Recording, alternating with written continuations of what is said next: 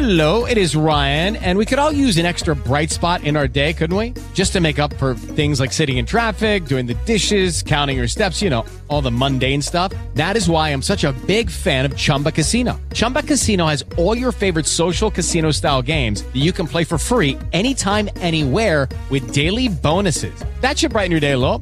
Actually, a lot. So sign up now at chumbacasino.com. That's chumbacasino.com. No purchase necessary. VGW Group. Void were prohibited by law. See terms and conditions. 18 plus. Olá, tudo bem? Este é mais um editorial da Gazeta do Povo e o tema hoje é A omissão perpetua a exceção. Se um grupo de brasileiros quiser se reunir para protestar contra o presidente Lula em local público, aberto, de forma pacífica, sem armas e sem incitação a crimes como golpes de Estado, tendo previamente avisado as autoridades e cumprido todos os demais requisitos eventualmente exigidos por regulamentos locais existentes quando se trata, por exemplo, de ocupar uma via importante de determinada cidade, poderá fazê-lo?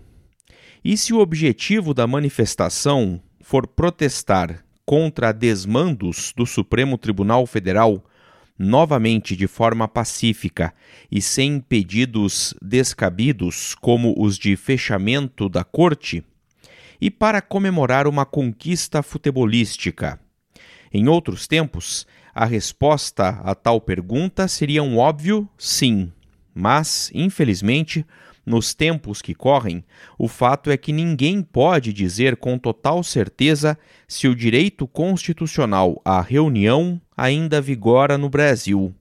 A mera existência dessa dúvida mostra que o país está vivendo uma situação completamente anômala em termos de liberdades democráticas.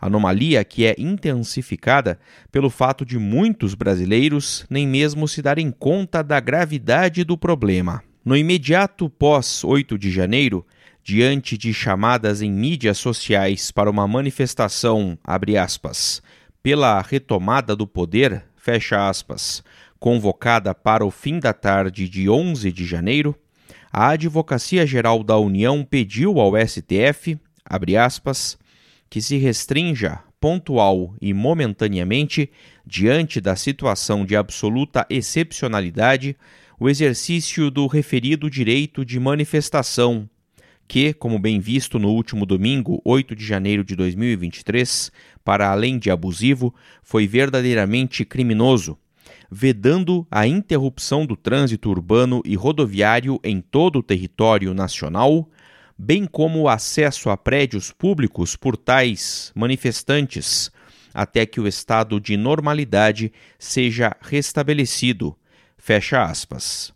O ministro Alexandre de Moraes prontamente atendeu o pedido, determinando que as autoridades, abre aspas, adotem as providências necessárias para impedir quaisquer tentativas de ocupação ou bloqueio de vias públicas ou rodovias, bem como de espaços e prédios públicos em todo o território nacional, notadamente, mas não só, nos locais indicados na postagem Mega Manifestação Nacional pela Retomada do Poder, além de determinar a proibição de interrupção ou embaraço à liberdade de tráfego em todo o território nacional, bem como o acesso a prédios públicos. Fecha aspas. Tanto o pedido da AGU quanto a liminar de Moraes foram muito além do que seria conveniente e justificável para coibir o tal ato, aspas, pela retomada do poder, aspas, marcado para o dia 11 de janeiro. Ato este, aliás, que nem chegou a ocorrer. O que ocorreu, e a solicitação da AGU o diz sem camuflar as palavras, foi uma restrição do direito constitucional de manifestação, previsto no inciso 16 do artigo 5 da Carta Magna. Da forma como foi redigida a liminar, tal restrição não se limitava a impedir um ato golpista específico. Ela colocou quaisquer protestos pacíficos e legítimos no mesmo balaio de manifestações criminosas, que não são protegidas nem pela liberdade de expressão, nem pelo direito de reunião. Bastaria apenas que a aglomeração de pessoas bloqueasse uma via pública para estar na mira da liminar de Moraes. A supressão dessa liberdade democrática é algo tão grave que a Constituição só a prevê em dois casos: o estado de defesa e o estado de sítio, e nenhum deles vigora no Brasil atualmente. Tais situações exigem a consulta aos Conselhos da República e de Defesa Nacional, seguida de um decreto presidencial que precisa ser aprovado pelo Congresso Nacional. Ora, nem mesmo na sequência dos deploráveis atos golpistas de 8 de janeiro, o governo viu a necessidade de decretar nem estado de defesa, nem estado de sítio. Se a medida chegou a ser cogitada, acabou descartada. Quando, portanto, a AGU solicita e Moraes decreta, abre aspas, que se restrinja o exercício do referido direito de manifestação, fecha aspas, sem que estejam presentes as condições estabelecidas pela Constituição para tais restrições, ficam atropeladas a Carta Magna, a liberdade e a democracia. Todo esse trâmite constitucionalmente previsto foi sumariamente substituído pela canetada de um ministro do Supremo a pedido de um advogado-geral da União, que se julgam na posição de implantar medidas características de estado de exceção, tomando para si o papel dos representantes eleitos pelo povo. E, para completar o absurdo, a liminar de Moraes não previa nenhuma data para o fim da restrição, nem mesmo repetindo o genérico e arbitrário, aspas, até que o estado de normalidade seja restabelecido, fecha aspas, que constava do pedido da AGU. Por tudo isso, é simplesmente absurdo que o plenário do STF tenha mantido de forma unânime a liminar de Moraes, em votação virtual encerrada em 12 de janeiro, depois, portanto, do suposto ato golpista que não ocorreu, sem a menor preocupação em estabelecer o alcance da proibição, seja temporal, seja quanto ao teor do ato público. Nunes Marques, o único a apresentar voto por escrito além do relator Moraes, até afirmou, aspas, que não é possível presumir que toda e qualquer manifestação seja automaticamente reputada ou interpretada como crime, fecha aspas.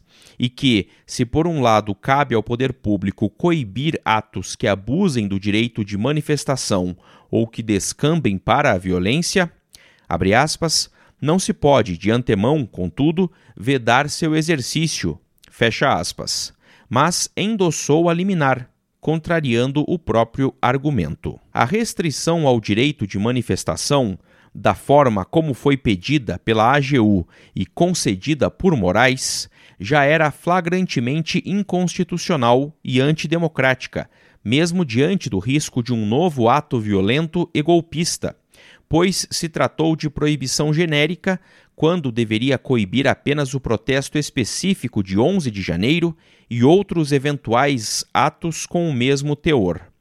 Ainda mais absurda, ela soa agora, quase um mês depois da liminar, sem que haja uma palavra do STF no sentido de fornecer esclarecimentos a respeito de prazos que não foram definidos por Moraes.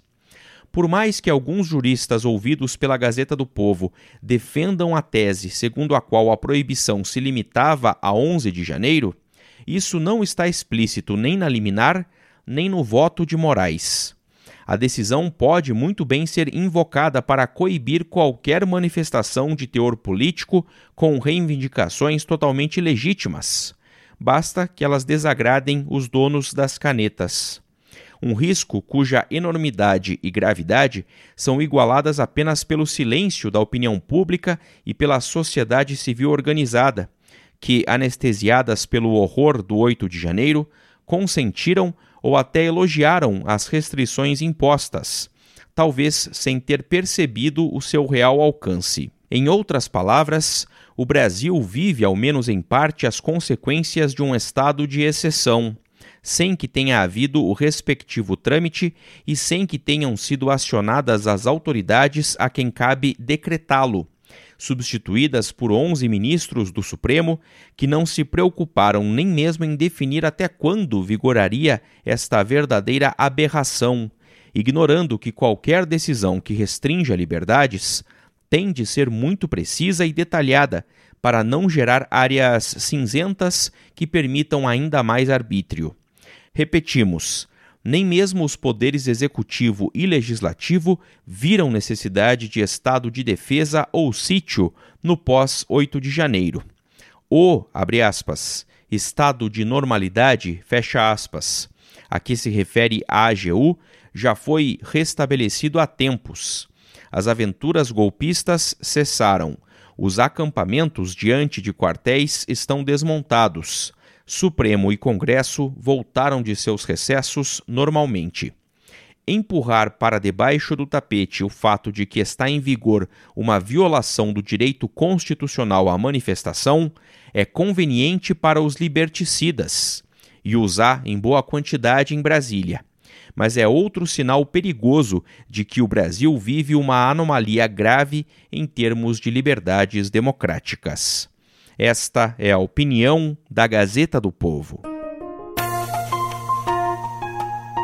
Você pode receber no seu WhatsApp os nossos editoriais em áudio e as principais notícias do dia. É só enviar uma mensagem pelo próprio WhatsApp para o número 41 3321 5999. Os podcasts da Gazeta do Povo e todos os conteúdos em áudio estão disponíveis no Spotify, Apple Podcasts e outros agregadores. With the Lucky Land slots, you can get lucky just about anywhere. This is your captain speaking. Uh, we've got clear runway and the weather's fine, but we're just going to circle up here a while and uh, get lucky. No, no, nothing like that. It's just these cash prizes add up quick. So I suggest you sit back, keep your tray table upright, and start getting lucky. Play for free at LuckyLandSlots.com. Are you feeling lucky? No purchase necessary. Void where prohibited by law. 18 plus terms and conditions apply. See website for details.